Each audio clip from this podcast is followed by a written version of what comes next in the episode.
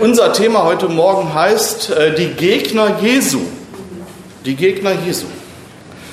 Und äh, ich frage mich, wie konnte dieser Mensch überhaupt Gegner haben?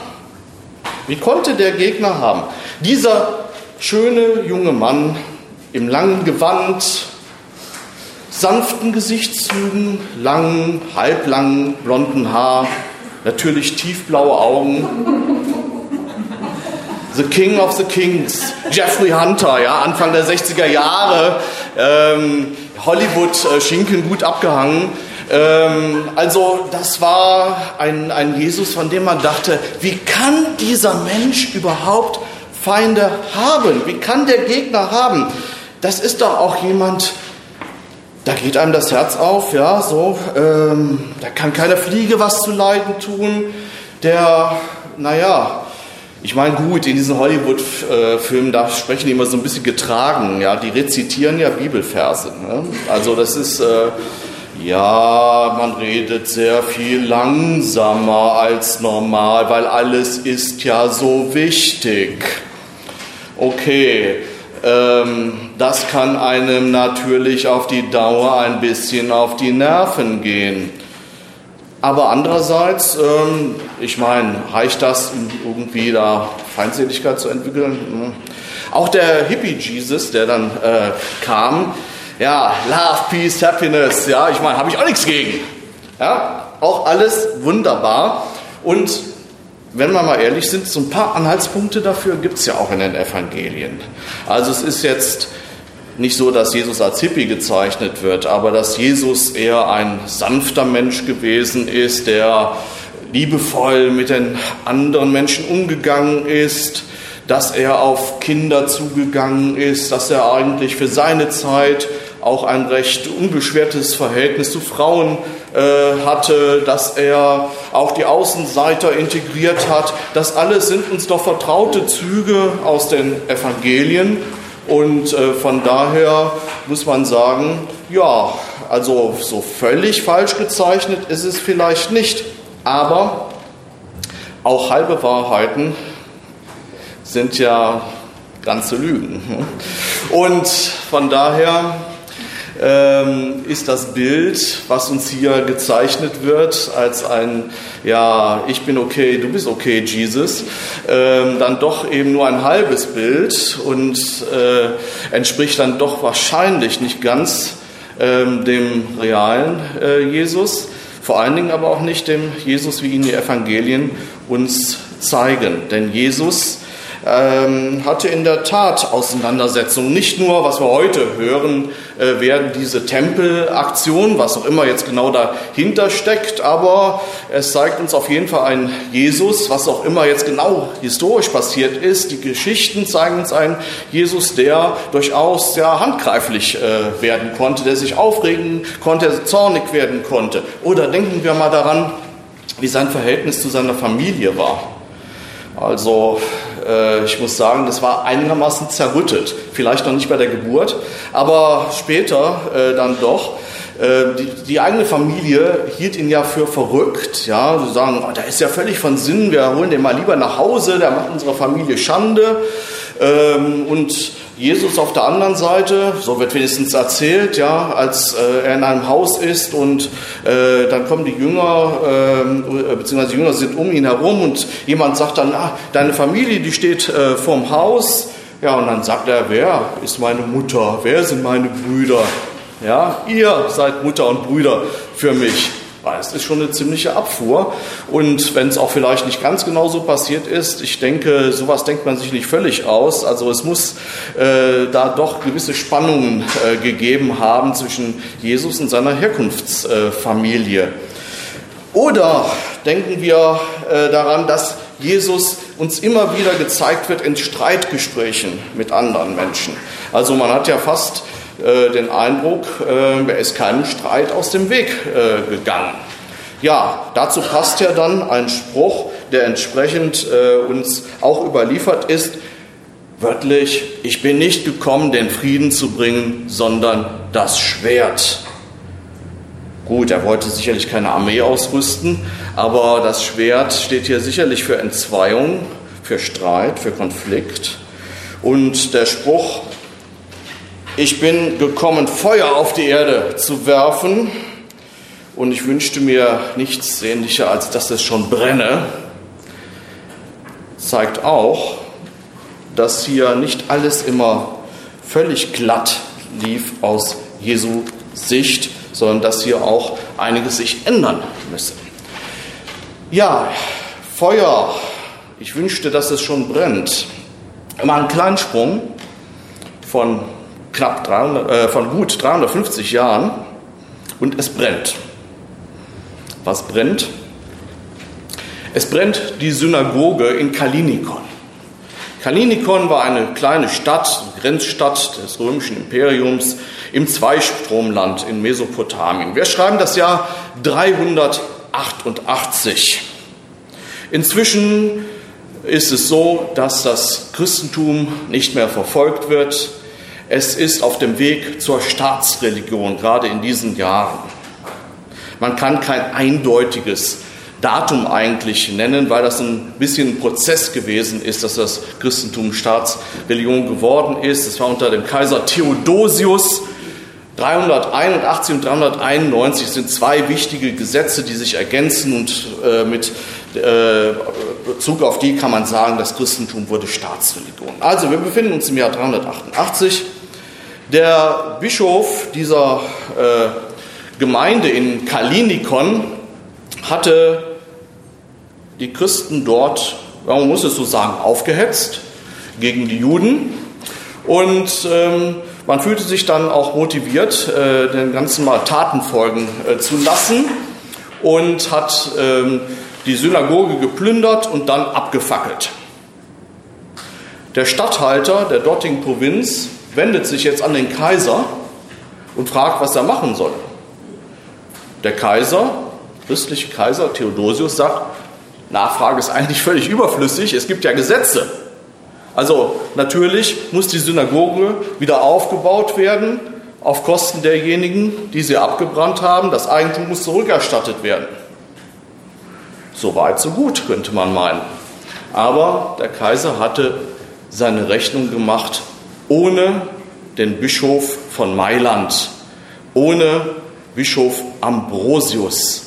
Ambrosius von Mailand ist heute angesehener Theologe der frühen Kirche, ein sogenannter Kirchenvater. Ambrosius von Mailand steckt also äh, in den Ring, genauer gesagt geht auf die Kanzel. Ähm, er hält eine Predigt und setzt sich in dieser Predigt mit diesem Fall auseinander, mit dem Kaiser auseinander und sagt, nie und nimmer. Nie und nimmer kannst du das zulassen, Kaiser, dass Christen dafür bezahlen, dass ein Haus des Unglaubens wieder aufgebaut wird. Die Juden würden über die Christen triumphieren. Also, Ambrosius stellt sich hin und sagt, ich bekenne, ich habe diese Synagoge abgebrannt. Und wenn nicht persönlich, so habe ich es in Auftrag gegeben. Denn mit den Ungläubigen müssen auch die Zeugnisse des Unglaubens ausgerottet werden. Diese Meinung, die Juden sind ja Ungläubige und die haben es nicht anders verdient, hatte sich im Laufe des zweiten bis vierten Jahrhunderts so langsam durchgesetzt. Die Juden hieß es, verdienen ja nichts anderes als ein schreckliches Schicksal. Der Zorn Gottes liegt auf ihnen. Johannes Chrysostomus, ein begnadeter Prediger, wie es hieß. Chrysostomus ist eigentlich ein Beiname, der hieß gar nicht so ursprünglich. Das ist ein Beiname, der ihm gegeben wurde, weil er so toll predigen konnte. Goldmund. Ja, predigte oft bis zu einer Stunde, also, aber die Leute haben gerne zugehört.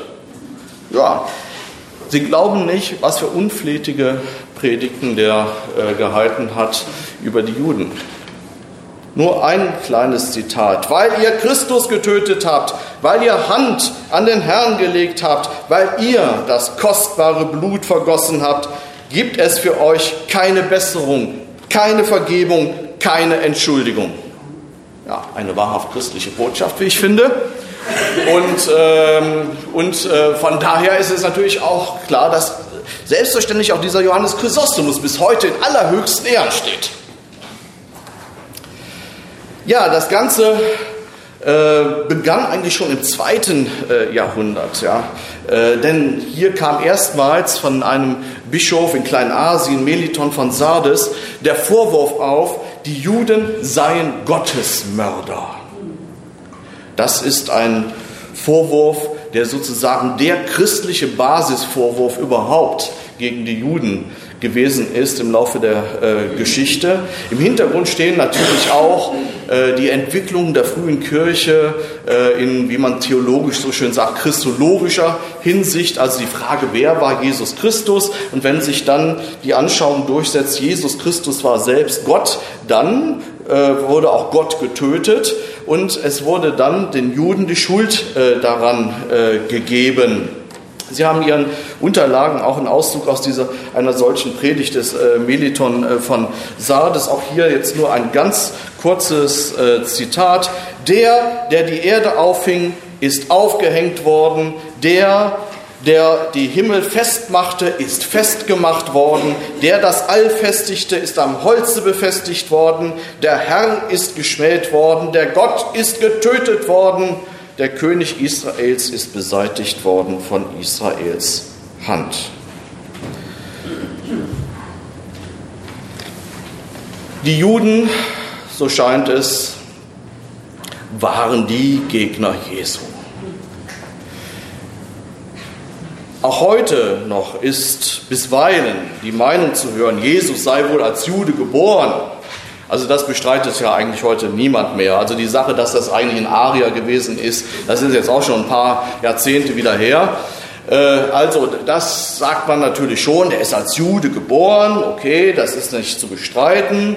Und er ist auch im jüdischen Glauben aufgewachsen, aber irgendwann, so äh, heißt es dann, habe er sich von den jüdischen Traditionen abgewandt und er sei in einen scharfen Gegensatz zum Judentum seiner Zeit getreten. Vor allen Dingen habe er die jüdische Gesetzesreligion überwunden und habe versucht, sie abzuschaffen und deswegen hätten die Juden ihn an Pontius Pilatus ausgeliefert, um ihn schließlich eben umbringen zu lassen.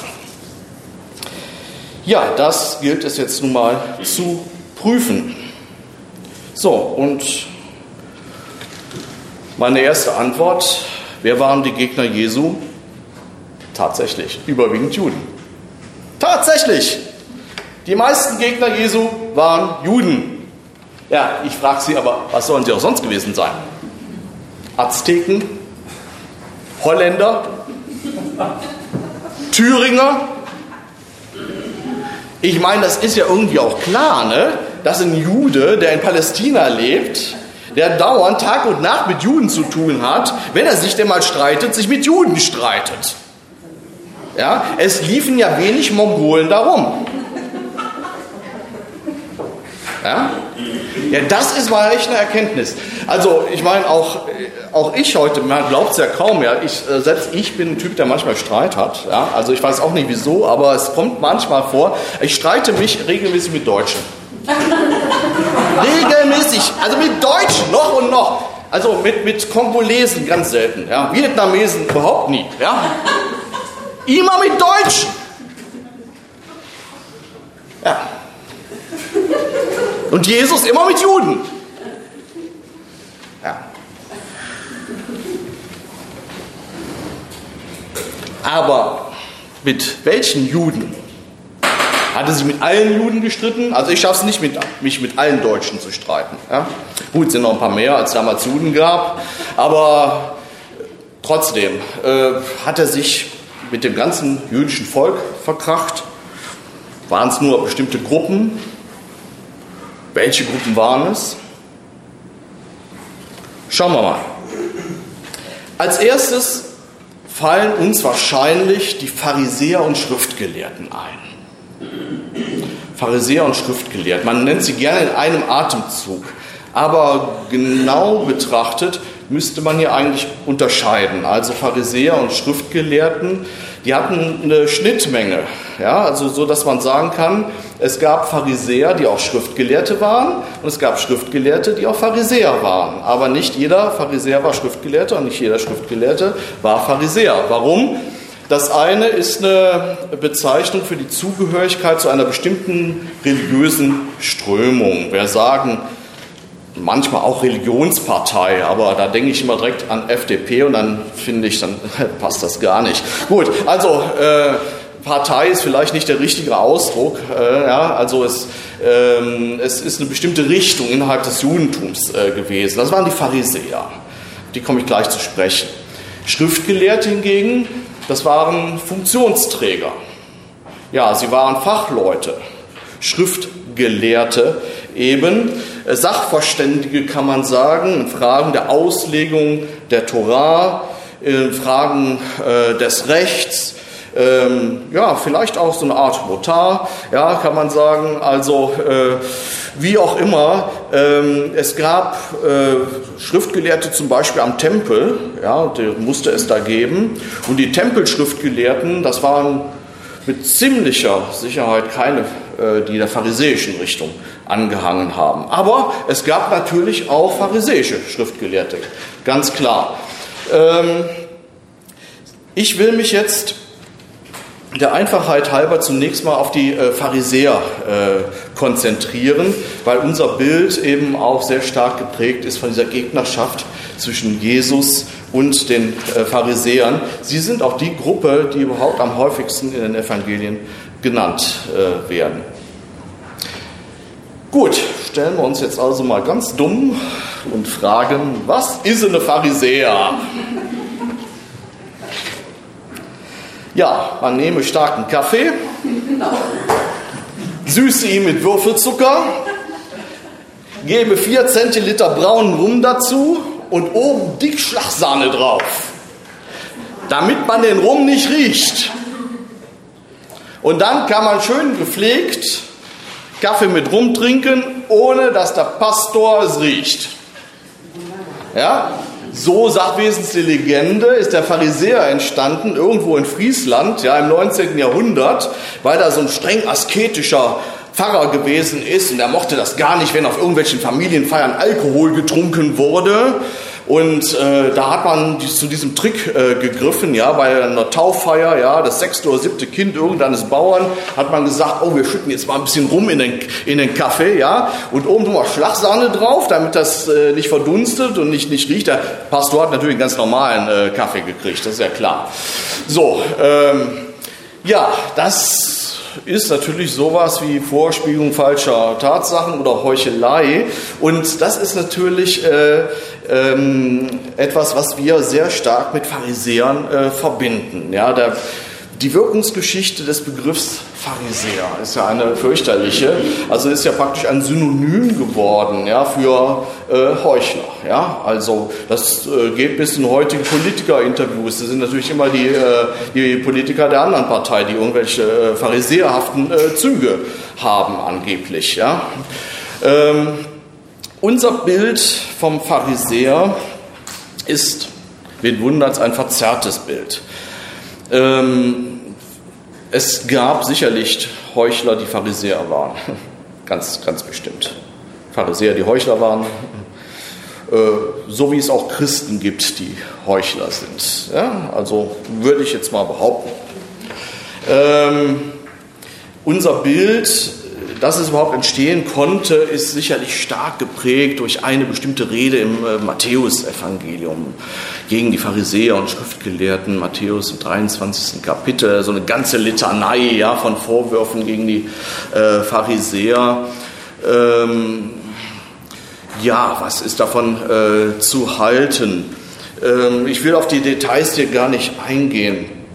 Ähm, auf das Verhältnis Jesu zu den Pharisäern komme ich gleich zu sprechen.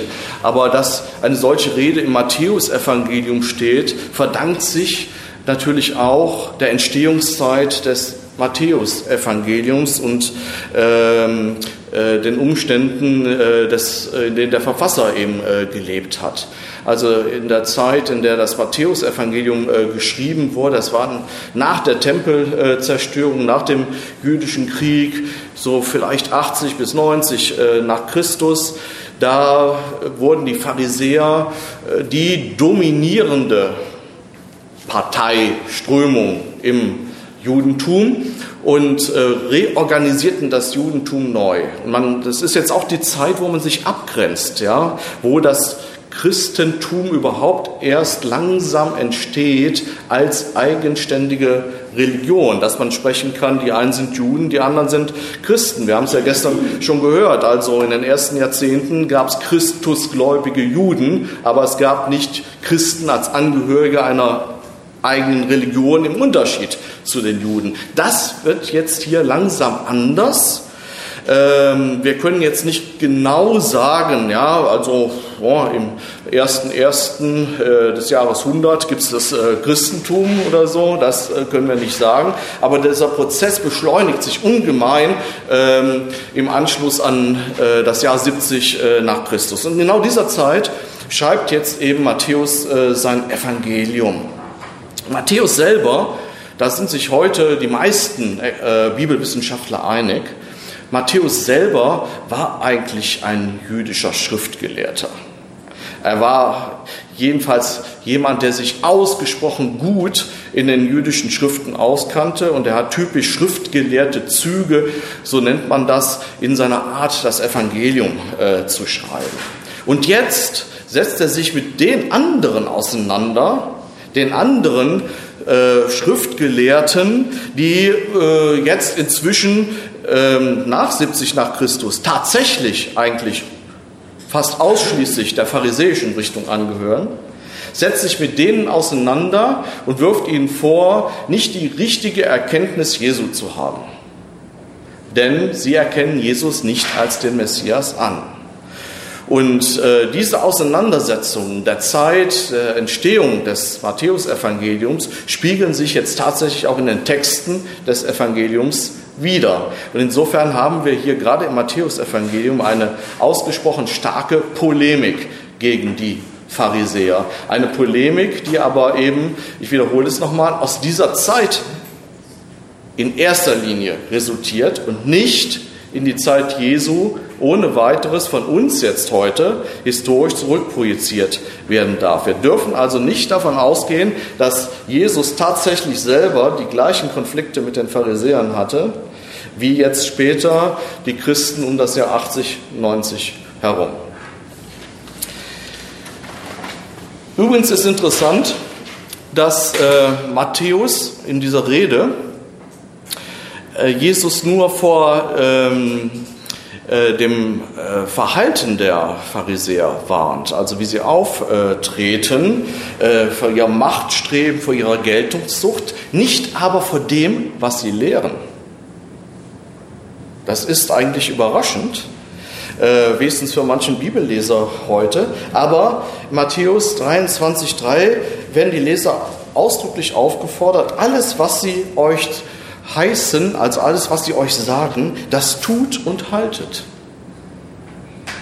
Also, es ist nicht so, dass nach Auffassung des Matthäus jetzt irgendwie die Lehren der Pharisäer, der Schriftgelehrten, äh, der, ähm, des Judentums, wenn Sie so wollen, einfach abgeschafft wären. Ja? Das ist nicht der Fall.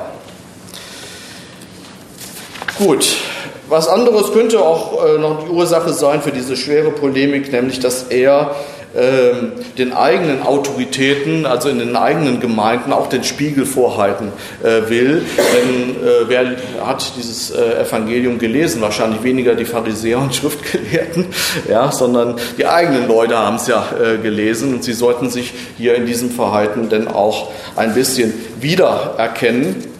Und das gilt ja noch äh, bis heute.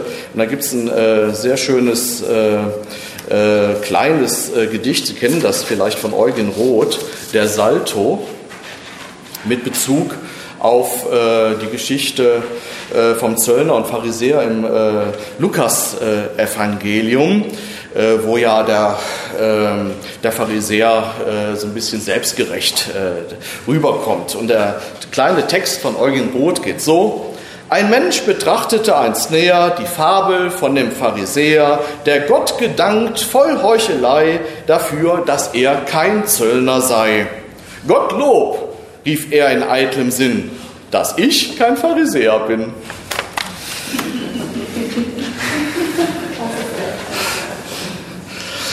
Ja, fragen wir, fragen wir also nochmals, wer waren die Pharisäer? Was waren das für Menschen? Das Problem ist, wir wissen es nicht genau. Wie bei vielen, ähm, was historisch zu sagen ist über die Zeit äh, Jesu. Denn was haben wir für Quellen über die Pharisäer? Wir könnten doch wirklich gut Auskunft geben über die Pharisäer, wenn wir zeitgenössische Quellen hätten. Wenn die Pharisäer zur Zeit Jesu Texte verfasst hätten, die hätten wir als Quellen, die könnten wir jetzt lesen, könnten sehen, was waren denn tatsächlich ihre Meinungen, was waren ihre Auffassungen. Äh, dann könnten wir äh, sagen, dies und das haben sie vertreten. Wenn gleichzeitig noch äh, Quellen über die Pharisäer genau aus dieser Zeit existieren würden, vielleicht von anderen religiösen Strömungen im Judentum, wie sie die Pharisäer gesehen haben, ähm, dann würde unser Bild natürlich noch genauer werden, aber das alles haben wir nicht.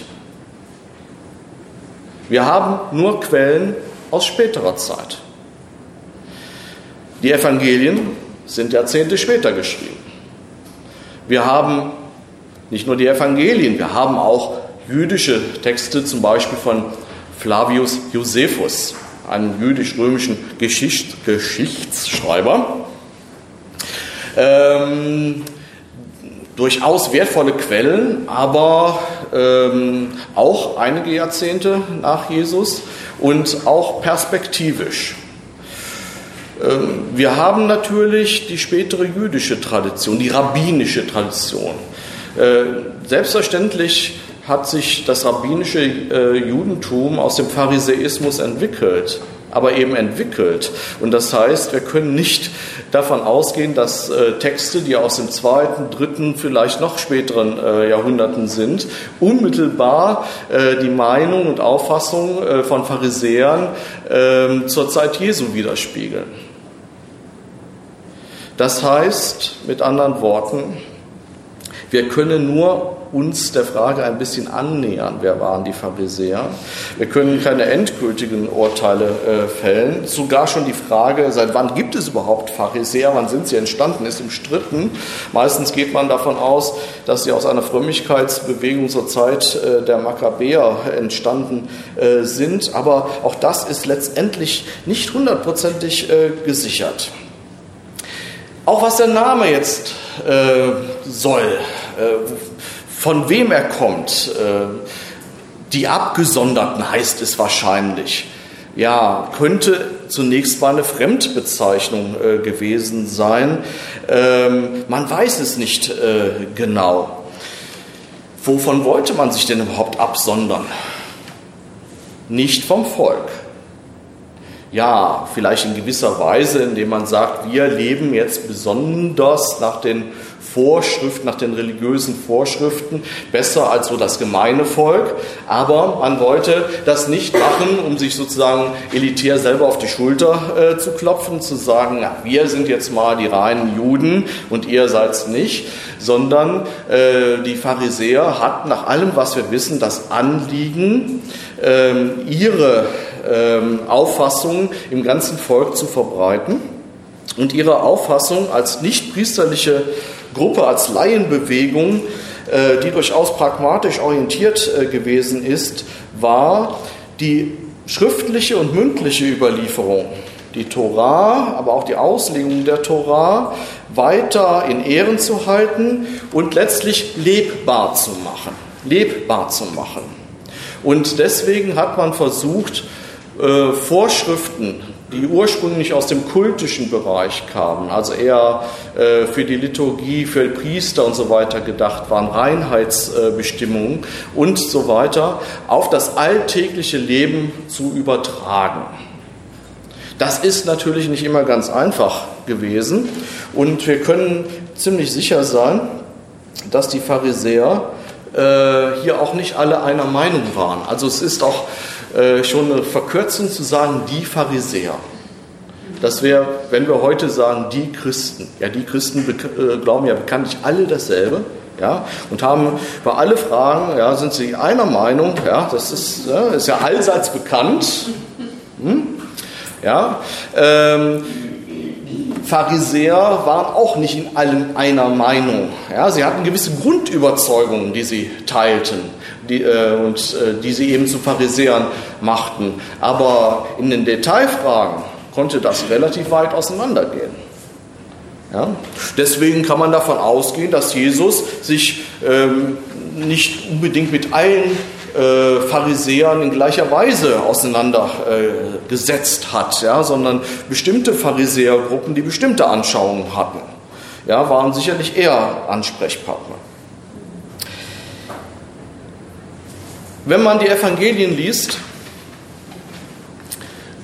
bekommt man den Eindruck, Jesus hätte sich praktisch vom mehr oder weniger vom ersten Augenblick seines Auftretens an in ständiger Auseinandersetzung mit den Pharisäern befunden. Ja. Äh, nehmen wir mal als Beispiel das älteste Evangelium, das Markus-Evangelium. Ab dem zweiten Kapitel ist es so, dass die eigentlich die Antipoden hier bilden. Sie treten also auf. Ähm, äh, beispielsweise im äh, Anfang des zweiten Kapitels gibt es eine berühmte Geschichte, äh, die Heilung eines Gelähmten. Die, äh, da wird ja dieses Dach aufgegraben und der Gelähmte wird runtergelassen. Ich gehe davon aus, dass viele von Ihnen diese Geschichte kennen äh, werden. Und ähm, dann heißt es auf einmal mitten in der Geschichte, es saßen aber einige Schriftgelehrte dort, ja, und ähm, äh, ja, und dachten bei sich, wie kann er so reden? Als Jesus sagte, Kind, äh, deine Sünden sind vergeben, wie kann er so reden? Und Jesus liest ihre Gedanken, ja. Äh, und sie sagen nicht nur, wie kann er so reden, sondern es wird sofort gedanklich wenigstens in diesem Evangelium der Vorwurf geäußert, er lästert Gott.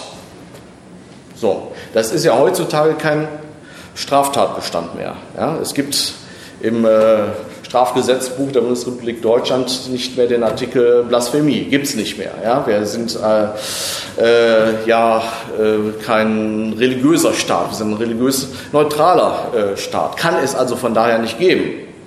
Ja? Aber in der damaligen Zeit, Gotteslästerung, ja, nach jüdischem Gesetz stand darauf die Todesstrafe.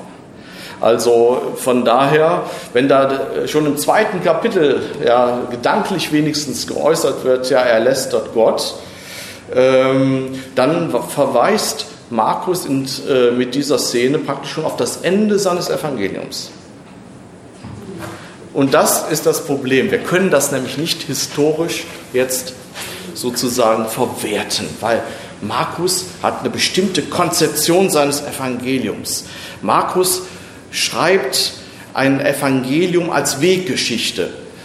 Ja, der Weg führt Jesus von Galiläa nach Jerusalem, von seinem öffentlichen Auftreten und Wirken ans Kreuz. Und das Ende der Geschichte, das scheint immer schon voraus. Also ab dem zweiten Kapitel ja, hängt dieses Ende praktisch schon äh, immer wieder über äh, Jesus. Und ähm, wenn man die Geschichte liest, jetzt zum Beispiel, diese sogenannte Wundergeschichte ähm, äh, des, äh, der Heilung des Gelähmten, da ist es so, dass man deutlich erkennen kann, dass diese Szene äh, mit, mit diesem Verdacht, der hier geäußert wird, nachträglich ja eingebaut wurde. Es stört den gesamten äh, Ablauf der Handlungen hier.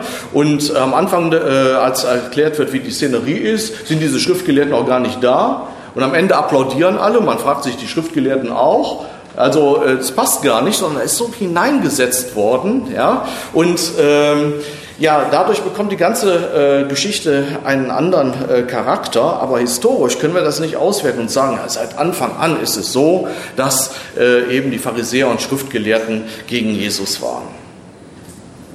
Kapitel später.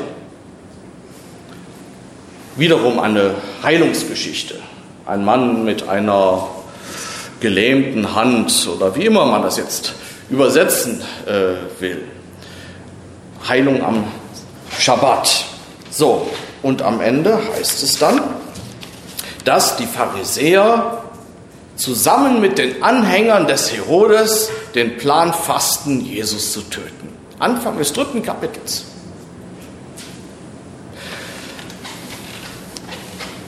Das ist nicht allein deswegen, weil es schon so früh ist, relativ unwahrscheinlich. Vor allen Dingen mit dieser Kombination Pharisäer und Herodianer, Anhänger des Herodes, ist eigentlich eine ganz und gar unmögliche Kombination, historisch gesehen.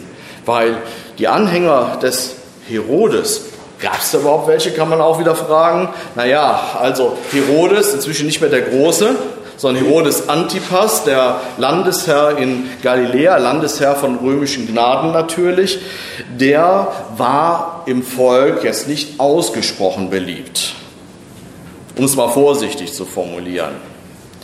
Vor allen Dingen aber waren überhaupt, war dieser ganze Herodes-Clan äh, bei den Frommen im Lande ja, nicht angesehen, um nicht noch mehr zu sagen. Also die Kombination, äh, dass jetzt irgendwelche Leute, die von diesem System des Herodes profitierten, und in jedem System gibt es Leute, die davon profitieren, deswegen hat jedes System auch Anhänger, dass äh, diese Leute jetzt ausgerechnet mit den Pharisäern gemeinsame Sache machen, beziehungsweise umgekehrt, ist also historisch gesehen ausgesprochen äh, unwahrscheinlich. Markus will damit aber sagen, ja, es tun sich schon hier verschiedene Kräfte zusammen, die also Jesus entgegenwirken wollen. Wenn man mal aufs Ende schaut, auf die Passionsgeschichte selber, da ist es allerdings so, dass die Pharisäer praktisch keine Rolle spielen, wesentlich in den synoptischen Evangelien. Also das sind ganz andere Kräfte, die hier am Werke sind, aber nicht die Pharisäer. Interessant finde ich auch, dass im Lukas-Evangelium erzählt wird, dass die Pharisäer Jesus sogar warnen vor den Tötungsplänen des Herodes. Das passt ja nun mit der Auskunft des Markus überhaupt nicht zusammen. Außerdem ist im Lukas-Evangelium so, dass Jesus zum Beispiel äh, mehrmals bei einem Pharisäer zu Gast ist. Also ist auch nicht alles eitel Freude und Friede, Eierkuchen, ja, aber das Verhältnis Jesu zu den Pharisäern ist äh, lange nicht so gespannt wie die, äh, in den anderen äh, Evangelien und das hat wahrscheinlich wiederum damit zu tun, dass Lukas, als er, äh, er schreibt, äh, für eine andere äh, Klientel schreibt, wo der Konflikt nicht so brisant ist.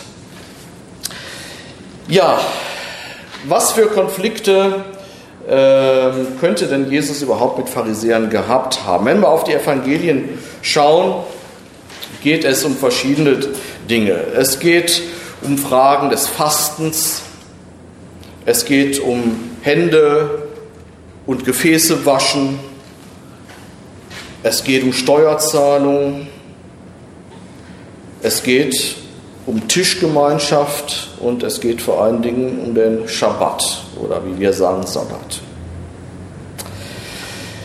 Es gibt auch noch ein paar andere äh, Konflikte, aber ich denke mal, das sind die äh, wichtigsten. Ich möchte mich ähm, äh, gerade mal nur kurz, auch hier nur ganz kurz auf zwei Dinge hier ähm, einlassen nämlich die Frage der Tischgemeinschaft und äh, die Frage äh, des äh, Schabbats. Dass es vielleicht gewisse Konflikte gegeben hat in Bezug auf Mahlgemeinschaften Jesu, das kann man sich durchaus vorstellen. Also wir dürfen jetzt nicht das Kind mit dem Bade ausschütten, wenn wir sagen, ja, die Pharisäer als solche waren nicht die Hauptgegner Jesu, die ihn ans Kreuz gebracht haben. Das waren sie nicht. Auf gar keinen Fall. Ähm, dürfen wir natürlich jetzt umgekehrt nicht sagen, Jesus hat überhaupt keine Konflikte mit Pharisäern. Nein, es dürfte mit manchen Pharisäern durchaus Konflikte gegeben haben. Wie gesagt, heutzutage haben wir zum Beispiel ja unter Christen auch Konflikte. Ja? Also es ist ja nicht grundsätzlich verboten, überhaupt Konflikte zu haben. Ja? Ähm, also, Jesus setzt sich zum Essen mit den berühmten Sündern und Zöllnern. Ja? Das widerspricht sicherlich der Auffassung vieler äh, Pharisäer, ähm, wo man sagt, ja, also werden denn hier nicht äh, die durchaus ernsten Forderungen, die die Religion und die, äh, auch die Ethik an uns stellt, einfach über Bord geworfen? Wird nicht, wenn ich mit Zöllnern mich an einen Tisch äh, setze und mit Sündern an einen Tisch setze, wird er nicht implizit auch ihr Handeln gut geheißen? Ja, und das kann man doch nicht gut heißen. Ich meine, die Zöllner, das war ja äh, bekanntlich nicht irgendwie so ein Job, wie er heute ausgestorben ist. Ähm, mehr oder weniger, ja, dank äh, der äh, äh Grenzöffnung. Ja, die, die Dänen haben es ja letztens nochmal wieder versucht.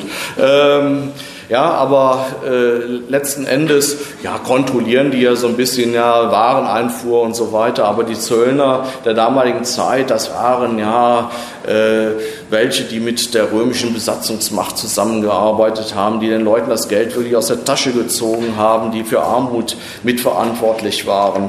Und ähm, äh, dieses Bewusstsein ist äh, ziemlich stark gewesen. Ja, nicht umsonst heißt es in der berühmten Zachäus-Geschichte am Ende, als, äh, als er einsieht, ja, äh, dass er falsch gehandelt hat, dass er äh, da entsprechend zurückzahlen äh, will. Also die Zöllner ähm, waren sicherlich äh, nicht geeignet aus, aus Sicht vieler Pharisäer, dass man sich einfach mit ihnen an den Tisch setzt. Genauso gut wie eben bei öffentlichen Sündern, was auch immer man jetzt im Einzelnen darunter äh, zu äh, verstehen hat. Für Jesus allerdings war diese Tischgemeinschaft äh, auch eine symbolische äh, Handlung.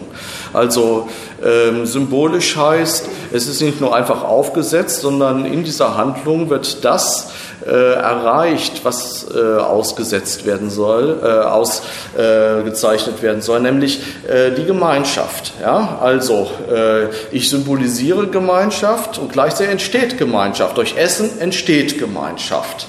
Ich meine, was machen wir heute, wenn wir irgendwas feiern? Ja? Also wir sagen auch nicht, kannst kommen, aber es gibt nichts. Ja? Ja, da kommt, kommt nicht so die richtige Stimmung auf. Ja? Also das, oder, naja. Ne? Also das, äh, von, von daher könnte das in der Tat ähm, etwas gewesen sein, äh, wo man nicht ganz einer Meinung war und der Vorwurf an Jesus, ein Fresser und Säufer äh, gewesen zu sein, ist sicherlich jetzt nicht äh, von der frühen Gemeinde einfach aus der Luft gegriffen worden, sondern der war sicherlich im Raum. Ja? Jesus war kein Asket, ja? der war auch kein Alkoholiker, ja? wie mancher Pfarrer oder so. Aber, äh, aber ja, ist gar nicht so lustig eigentlich. Ne? Viele äh, verkraften einfach den Druck nicht. Ja? Aber gut. Ähm, zweiter, zweiter Konfliktherd, äh, der Schabbat. Wir haben immer wieder ähm, Geschichten, die uns zeigen, ja, Jesus tut was Bestimmtes am äh, Schabbat oder seine Jünger es geht nicht nur um die Heilungsgeschichten, sondern es gibt ja auch so eine Geschichte, ähm, auch relativ am Anfang des Markus-Evangeliums. Ja, Jesus geht mit seinen Jüngern am Schabbat durch die Felder und die äh, Jünger heißt es äh, raufen Ehren. Also das heißt, äh, sie ernähren sich von den Körnern. Offenbar haben sie äh, äh, nichts anderes, was sie essen äh, konnten. Ja, sie lebten ja teilweise auch von der Hand in den Mund, wie man so schön äh, sagt. Ja, und auf einmal heißt es, es waren da aber einige Pharisäer.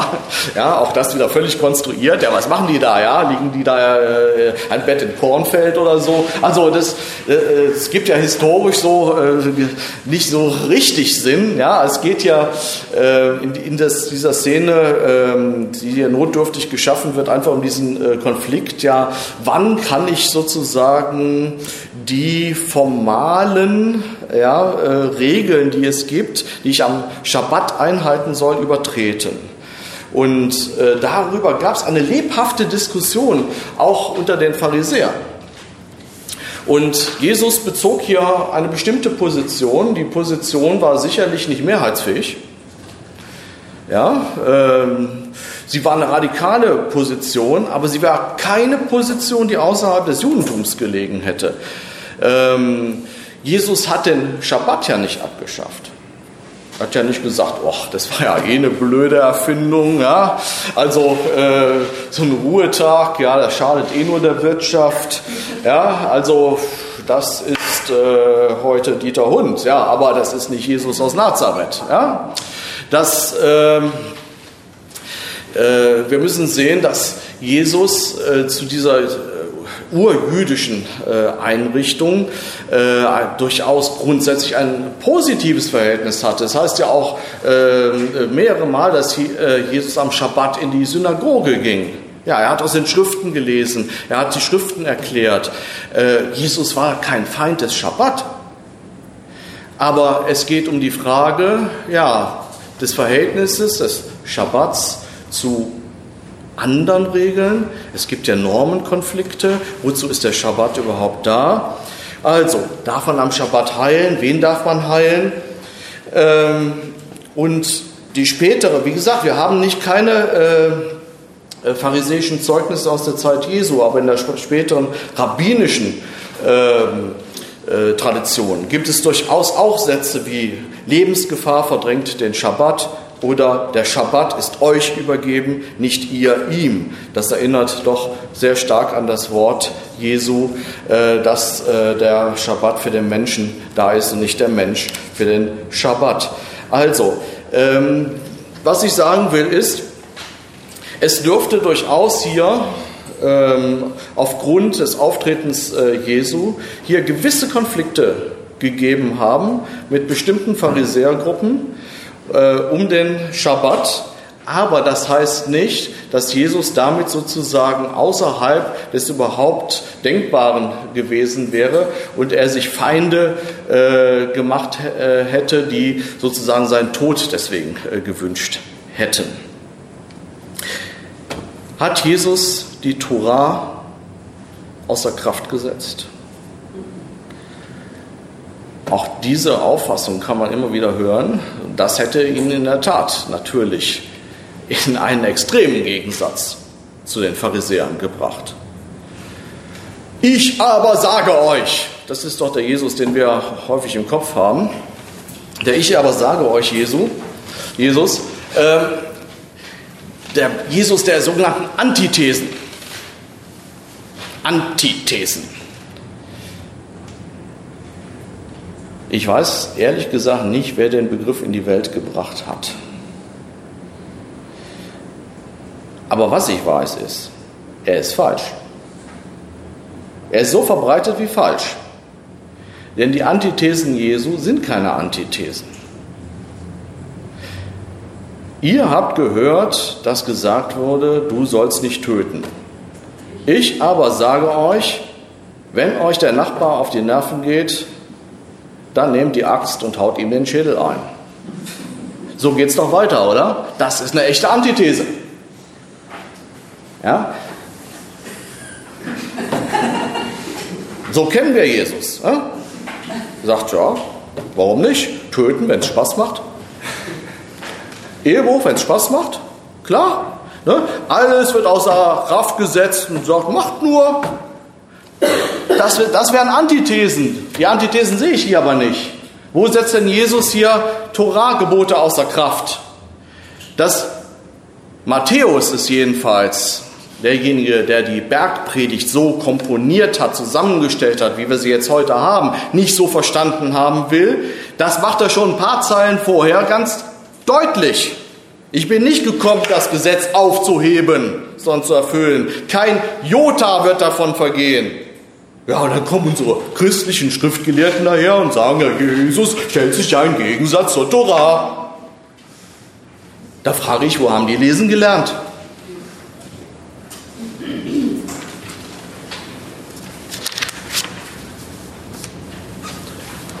Wir müssen sagen, Jesus stand von allen jüdischen Gruppen, soweit wir es wissen, immer unter dieser Einschränkung. Keiner so nah wie den Pharisäern. Und die Meinung, äh, die Konflikte, die es wohl tatsächlich gegeben hat, diese Konflikte wären ausschlaggebend gewesen dafür, dass er später am Kreuz gelandet ist ist spätere christliche Legendenbildung und nur aus diesem Konflikt mit dem Judentum späterer Zeit zu verstehen. Mit den Pharisäern teilte Jesus beispielsweise den Glauben an die Auferstehung, er teilte den Gerichtsgedanken, er teilte den Gedanken, dass der göttliche Wille zu tun ist. Und noch bis in die christliche Briefliteratur hinein haben wir parallele Gedanken zum Pharisäismus, beispielsweise im ersten Petrusbrief, wo äh, von einer königlichen Priesterschaft und einem heiligen Volk äh, die Rede ist. Das sind eigentlich pharisäische äh, Begriffe, kann man sagen, so dass es auch sowas wie christliches Pharisäertum, wenn Sie so wollen, gegeben hat, aber jetzt nicht im negativen Sinne gemeint. Zum Schluss zu den Pharisäern zum Schluss. ähm, die Pharisäer waren durchaus selbstkritisch. Und das ist ein Zug, den ich immer sehr gut finde, wenn man sich auch selber mal kritisch betrachten kann. Es gibt in, äh, eine Überlieferung im Jerusalemer Talmud, und da heißt es, sieben Pharisäer gibt es, den Schulterpharisäer, der vor aller Welt seine Frömmigkeit zur Schau trägt, den Nachlesepharisäer, der immer noch ein Gebot zu erfüllen zu müssen meint, den Ausgleichpharisäer, der gute und böse Handlungen verrechnet, indem er Sünden begeht und danach Gesetze erfüllt. Den Sparsamkeitspharisäer, der damit prahlt, sich alles abzusparen, um gute Werke zu verrichten den Schuldpharisäer, der die Leute auffordert, ihm die von ihm begangenen Sünden anzugeben. Aber dann, aber dann den Pharisäer, der das Gute in der Furcht vor Gott tut, wie Job, oder der Pharisäer, der das Gute aus Liebe zu Gott tut, wie Abraham. Und das ist so, wie ein Pharisäer sein sollte, das Gute aus Liebe zu Gott tun. Und es gibt ja schließlich auch die äh, Geschichte äh, im Evangelium äh, mit der Frage nach dem höchsten äh, Gebot. Ja, kommt der sicherlich Schriftgelehrte, der pharisäische Schriftgelehrte äh, und er stimmt ja Jesus ausdrücklich zu. Ja, du sollst Gott lieben und den Nächsten wie dich selbst. Ich fasse es hier kurz zusammen, das sogenannte Doppelgebot der Liebe. Der pharisäische Schriftgelehrte stimmt ausdrücklich zu und Jesus sagt, du bist nicht weit weg vom Reich Gottes. Also ähm, wir können wirklich nicht sagen, dass es hier äh, zwischen Jesus und den Pharisäern solch grundlegende Differenzen gegeben hätte, die praktisch zum Tode geführt hätten. Wer aber dann?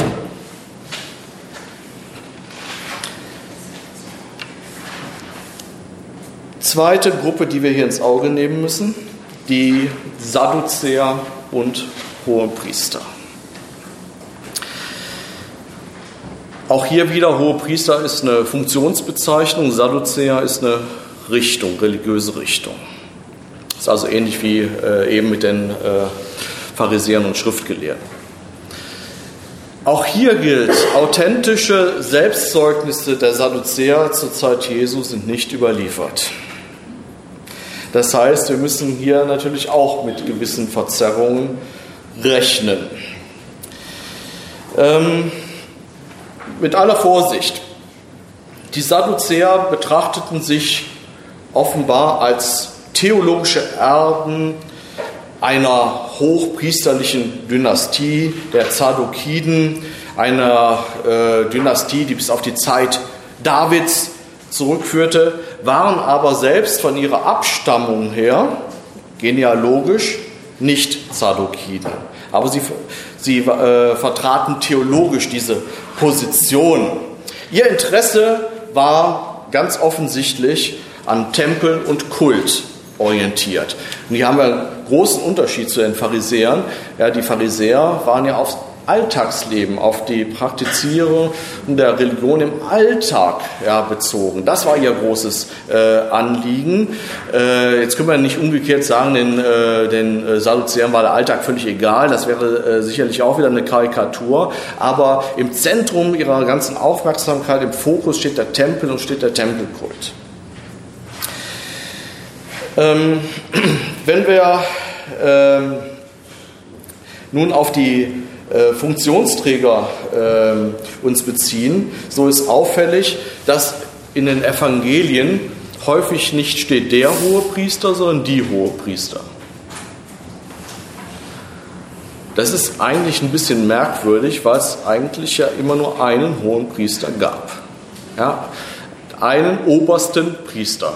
Das war der hohe Priester. Aber es steht öfter die Pluralbezeichnung die hohe Priester. Wer war damit gemeint. Ganz offensichtlich waren damit auch ehemalige Hohepriester gemeint. Ganz offensichtlich dürften gemeint sein ähm, potenzielle Hohepriester. Ähm, wer das war, darauf komme ich gleich. Und es dürften wahrscheinlich auch die Inhaber äh, der wichtigsten anderen Tempelämter äh, gemeint gewesen sein. Also Tempeloberst, Tempelaufseher, Tempelschatzmeister. Also die könnten hier auch äh, mit hineinspielen, diese Bezeichnung, die Hohenpriester. Ganz genau können wir es äh, nicht sagen. Wer stellte die Hohenpriester in dieser Zeit? Man muss sagen, seit dem Herrschaftsbeginn Herodes des Großen hatte das hohe Priesteramt zunächst einmal einiges an Bedeutung verloren, weil äh, Herodes wollte die wichtigsten Sachen alle gerne selber regeln und äh, dann hat er äh, konnte natürlich das hohe Priestertum nicht abschaffen, aber hat versucht hier natürlich Leute seiner Gunst dahin zu setzen und äh, von daher spielte das zunächst einmal hier keine große Rolle. Das ändert sich dann wieder ein bisschen, äh, nachdem äh, im Jahr 6 nach Christus die Römer selber jetzt hier äh, die Direktregierung übernommen haben. Ja? Judäa war eine unruhige Provinz, ja, der ähm, äh, Nachfolger von Herodes dem Großen, sein Sohn, der war ein bisschen unfähig, also hat man das äh, selber in die Hand genommen, ab 6 äh, nach Christus.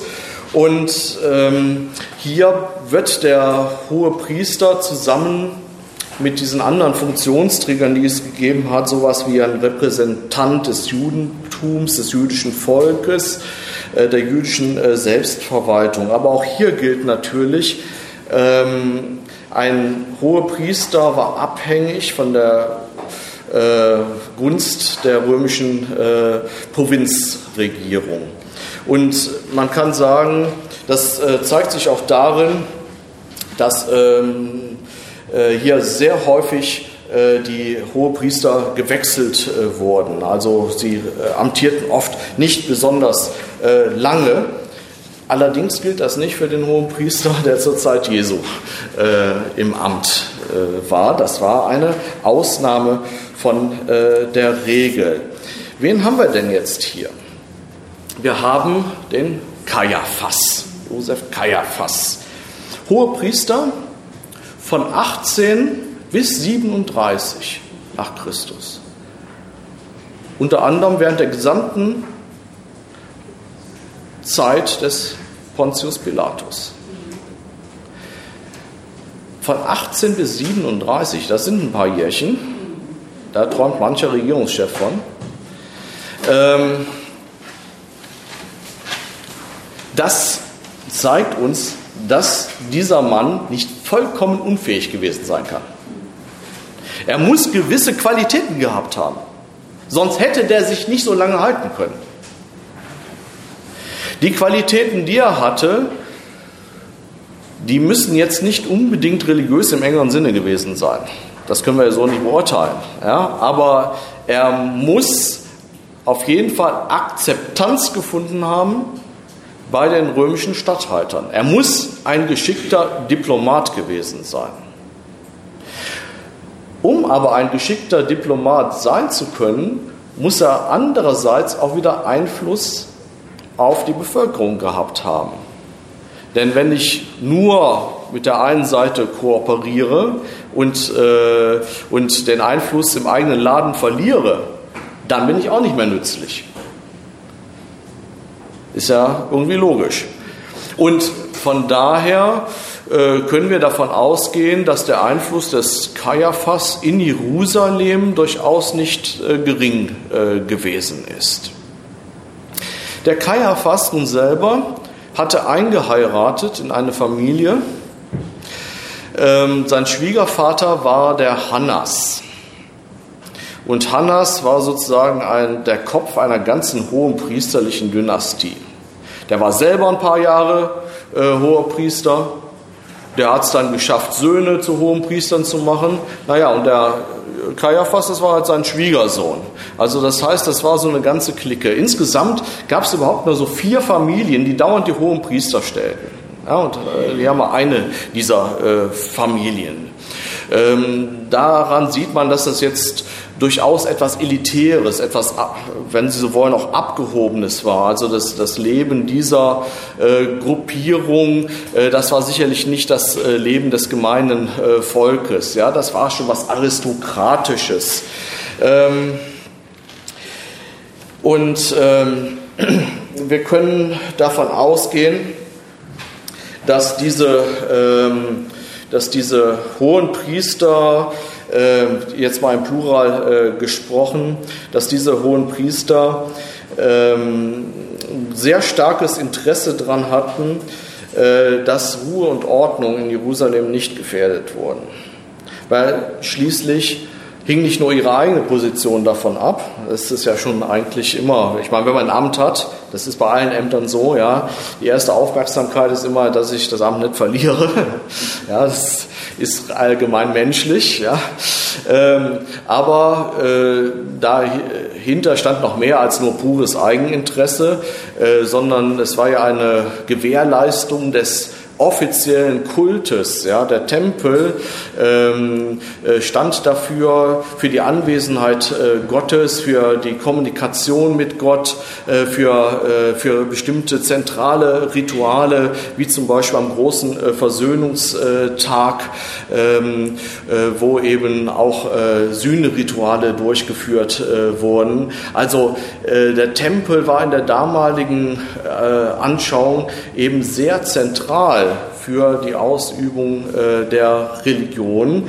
Ähm, und von daher äh, hatten die hohen Priester hier entsprechend natürlich ähm, das Interesse, dass nichts passiert, was irgendwie jetzt hier diesen Tempelkult ähm, ja, aufs Spiel setzen könnte.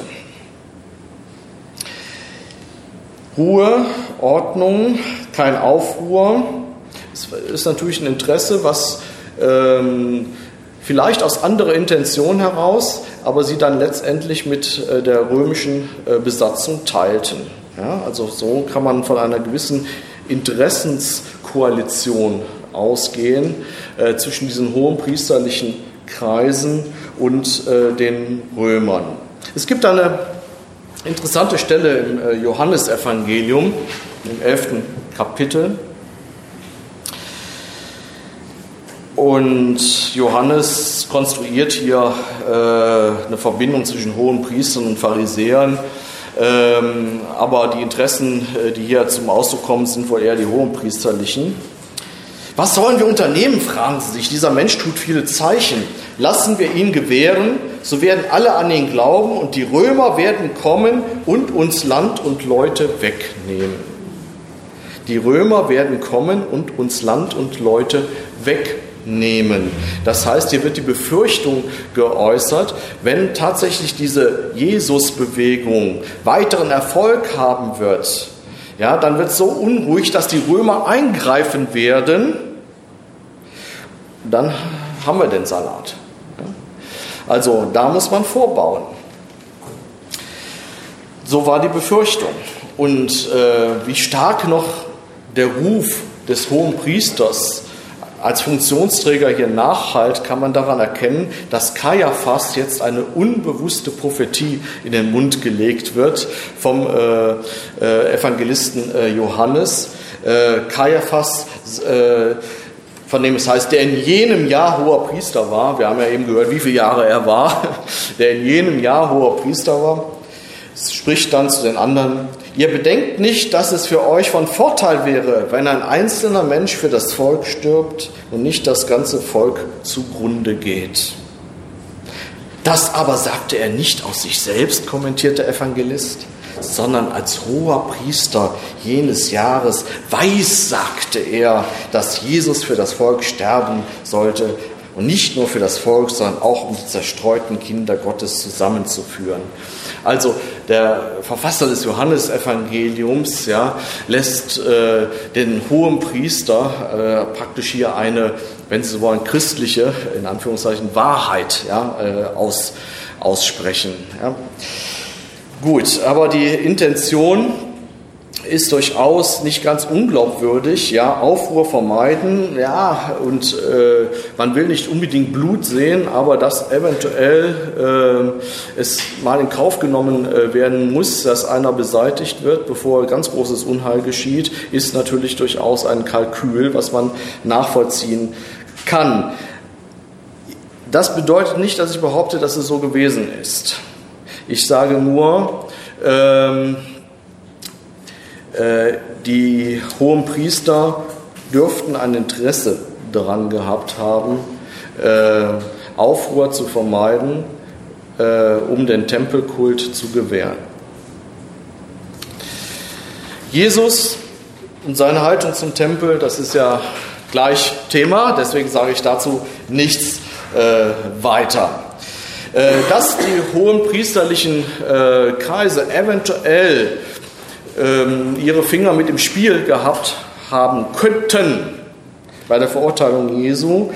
Ähm, das zeigt auch eine Bemerkung bei Flavius Josephus, der äh, das ähm, Stück dieses ähm, äh, dieses Textstück ist zwar im Ganzen etwas umstritten, weil es ganz offensichtlich christlich bearbeitet worden ist, aber man geht davon aus, dass die Bemerkung, dass Jesus auch auf Zitat, Betreiben der Vornehmsten unseres Volkes hingerichtet wurde, auf Betreiben der Vornehmsten unseres Volkes, dass das noch nicht der christlichen Bearbeitung entspringt und äh, dass das darauf hinweist, dass eben gewisse führende Kreise, äh, wie man so sagt, und damit können nur die äh, hohen Priester gemeint äh, sein, dass die hier äh, in gewisser Weise mit den Römern zusammengearbeitet haben. Mit den Römern, da sind wir natürlich bei Pilatus. Jesus hatte Gegner, das waren Juden, aber zu Tode gebracht wurde er von einem Römer. Pontius Pilatus. Der hat es ja sogar ins Glaubensbekenntnis geschafft. Ja, allerdings mit einer verharmlosenden Formulierung. Ja, gelitten unter Pontius Pilatus ja, heißt es im apostolischen Glaubensbekenntnis oder in dem sogenannten Großen von Nicea, Konstantinopel. Er wurde für uns gekreuzigt unter Pontius Pilatus. Unter, unter, unter. Das, das hört sich an wie eine Zeitangabe. Ja, man möchte das sozusagen historisch verorten. Ja, das ist real passiert. Man gibt an, ja, wer war denn zu dieser Zeit da römischer Statthalter? So als hätte aber Pontius Pilatus selber da nicht zwingend was damit zu tun gehabt. Es war halt unter Pontius Pilatus. Ne? Während zum Beispiel der römische Geschichtsschreiber Tacitus ganz klar sagt, durch Pontius Pilatus hingerichtet. Ja, von wem auch sonst? Ich meine, das war ja Aufgabe des Statthalters. Pontius Pilatus von 26 bis 36 nach Christus Präfekt in Judäa, stammte aus einer vornehmen Familie, gehörte dem Ritterstand an. Und äh, wenn wir auf die Quellen äh, schauen, die wir über ihn haben außerhalb der Evangelien, so ist dieses äh, Bild jetzt sicherlich auch nicht ganz neutral, aber es ist doch überwiegend das Bild eines Mannes, der wenig Verständnis hatte für die jüdische Religion und der in keiner Weise zimperlich war. Also Pontius äh, Pilatus ähm, war jemand, der es durchaus, äh, dem es durchaus nicht schwer fiel, äh, jemanden einen kurzen Prozess hier mal hinrichten äh, zu lassen. Das war im Prinzip auch Aufgabe eines Statthalters, muss man sagen. also es ist jetzt nicht so, dass, dass es einen Statthalter äh, disqualifiziert hätte, ja, wenn er mal einen kurzen Prozess da gemacht hat, dann sagt er hier als Kreuz. Ja. Also äh, das, wenn er es nicht übertrieben hat. Ja, wenn er es nicht übertrieben hat. Denn wenn er es übertreibt, wenn er zu hart ist, dann provoziert das ja Gegenwehr, dann provoziert das Aufstände. Und das will man natürlich nicht. Und so werden also äh, gerade Statthalter, die äh, zu sehr äh, hier einschreiten, zu gewalttätig sind, äh, immer mal wieder abberufen ja, von Rom aus, ja, weil man sagt, ja, also wenn es zu sehr hier auf die Spitze treibst, ja, dann äh, haben wir hinter die äh, Folgen zu tragen. Gut. Ähm, also, es gab hier schon äh, gewisse, äh, im Laufe der Jahre, äh, gewisse äh, Anklagen gegen äh, Pilatus, also jetzt nicht im juristischen Sinne, sondern Vorwürfe, ja, ähm, er würde hier eben seine Macht zu sehr ausspielen. Und man muss davon ausgehen, dass äh, Pilatus rein pragmatisch gehandelt hat. Also Pilatus hatte sicherlich kein Interesse an irgendwelchen religiösen Fragen äh, der Juden. Ja, also das können wir ziemlich sicher äh, ausschließen. Äh, wir können auch ausschließen, dass Pilatus einfach nur ein Getriebener gewesen wäre. Also das Verhältnis von äh, äh, Besatzer äh, und Besetzten sich so vorzustellen, dass die Besetzten zu Pilatus kommen und sagen, du machst jetzt mal hier. Und er sagt, ja, eigentlich will ich ja nicht. Äh, doch, du machst jetzt. Ja, wenn ihr unbedingt wollt, aber überlegt es euch nochmal. Äh, Pilatus, du lässt den jetzt kreuzigen. Ja, bitte, bitte, wenn ihr sagt. Also ein solcher Hampelmann, der hätte sich sicherlich nicht zehn Jahre auf, der, auf diesem Posten gehalten. Also da können Sie mal von ausgehen, ja, dass, dass die Römer äh, nicht zehn Jahre lang eine völlig unfähige Person ja, auf diesem Statthalterposten in so einem äh, ja, äh, in der Provinz lassen, einer Provinz, wo es ja bekanntlich gärte, ja, wo es ja schon verschiedene Aufstandsversuche gegeben hat. Also das war schon einer, der selber gern das Heft in der Hand hatte. Da können Sie aber ganz sicher von ausgehen. Und äh, von daher müssen wir fragen, was hat der jetzt denn für ein Interesse gehabt, Jesus von Nazareth ans Kreuz zu bringen? Der kannte den ja wahrscheinlich gar nicht, ja, würde man sagen. Ja, in, in Galiläa ich meine, der wird jetzt nicht irgendwie da am See Genezareth entlang spaziert sein ja, und gesagt haben, ach, da höre ich mir mal ein bisschen so eine Rede an, gucken, was der zu sagen hat. Ähm, also wir müssen davon ausgehen, dass äh, Pilatus überhaupt erstmals in Jerusalem zur Zeit dieses Pessachfestes im Jahre 30 wahrscheinlich ähm, überhaupt von diesem Jesus aus Nazareth äh, gehört hat. So, Jetzt wissen wir nicht genau, was der gehört hat. Denn ähm, auch sprachlich könnte die Verständigung ja etwas schwierig äh, gewesen äh, sein. Also ähm, im besten Fall konnten sich vielleicht Jesus und Pilatus ein paar Brocken Griechisch äh, verständigen. Ja? Also wir können davon ausgehen, äh, dass das äh, die Sprache war, die am weitesten äh, verbreitet war. Also wir dürfen nicht davon ausgehen, dass ähm, Pontius Pilatus Aramäisch gesprochen hat. Und wir dürfen auch nicht davon ausgehen, dass Jesus Lateinisch gesprochen hat. Also das, das ist ein bisschen schwierig. So, und ähm, ja, also das heißt, er wird irgendwelche Vorwürfe gegen äh, Jesus äh, gehört haben. Er wird seine äh, Mannen ausgesandt haben, die ihm Bericht erstatten, wie auch immer. So, was wird er jetzt gehört haben? Irgendwie redet er was von der Königsherrschaft. Ja, das ist ja irgendwie das Thema von Jesus gewesen. Er ist der Bote einer Königsherrschaft, die da jetzt kommen wird. Wir nennen es meistens in unseren Übersetzungen Reich Gottes. Ja, aber man kann es genauso mit Königsherrschaft Gottes übersetzen. So, diese Königsherrschaft Gottes, so hat es den Anschein, ähm, soll jetzt schon beginnen und sie soll, so macht es wenigstens den Eindruck, auch was mit dieser Person zu tun haben. Das hört sich aber jetzt gar nicht mehr so ungefährlich an. Also ich meine, wer, wenn überhaupt hier irgendwie König wird, also sich so nennen darf, das bestimmen wir die Römer immer noch selber. Ja? Also hier irgendwie so ein Herodes Antipas oder was, ja, also ja, das können wir, der darf sich vielleicht oder Herodes der Große oder wie auch immer, ja.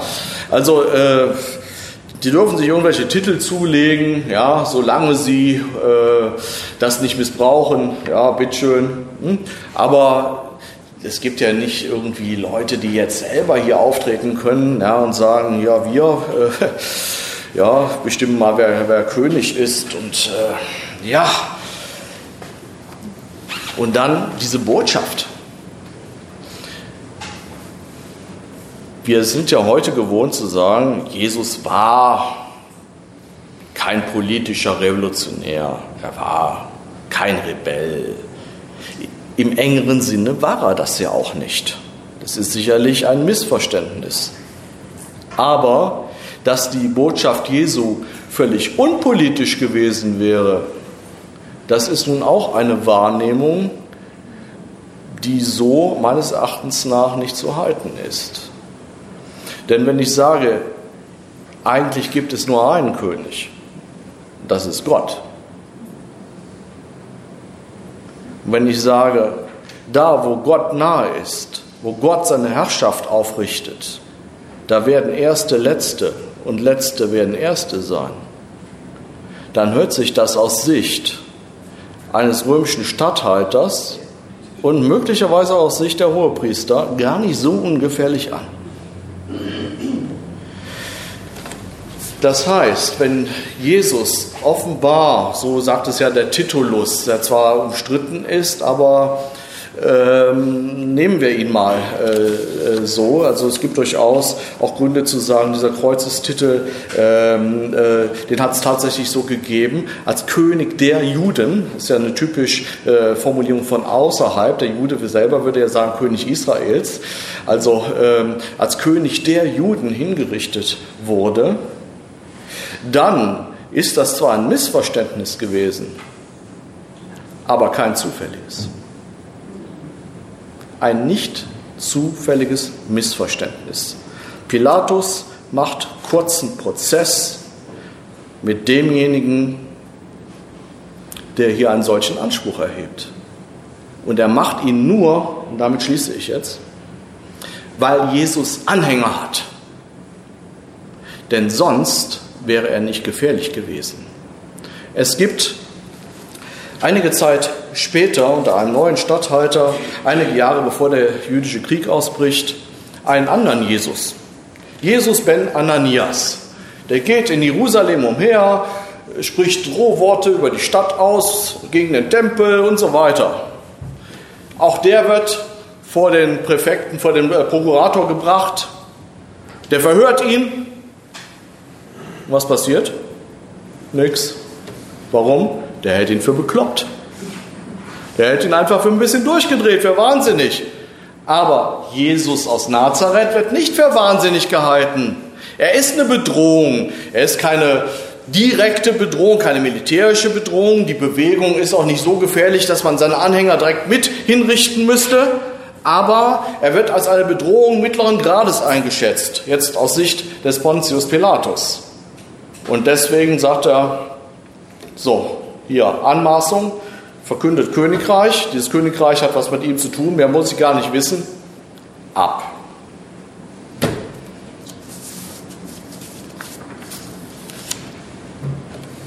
Das heißt, im letzten starb Jesus dann zwar als Opfer eines Justizirrtums, wenn Sie so wollen, obwohl die Römer das selber nicht so gesehen hätten.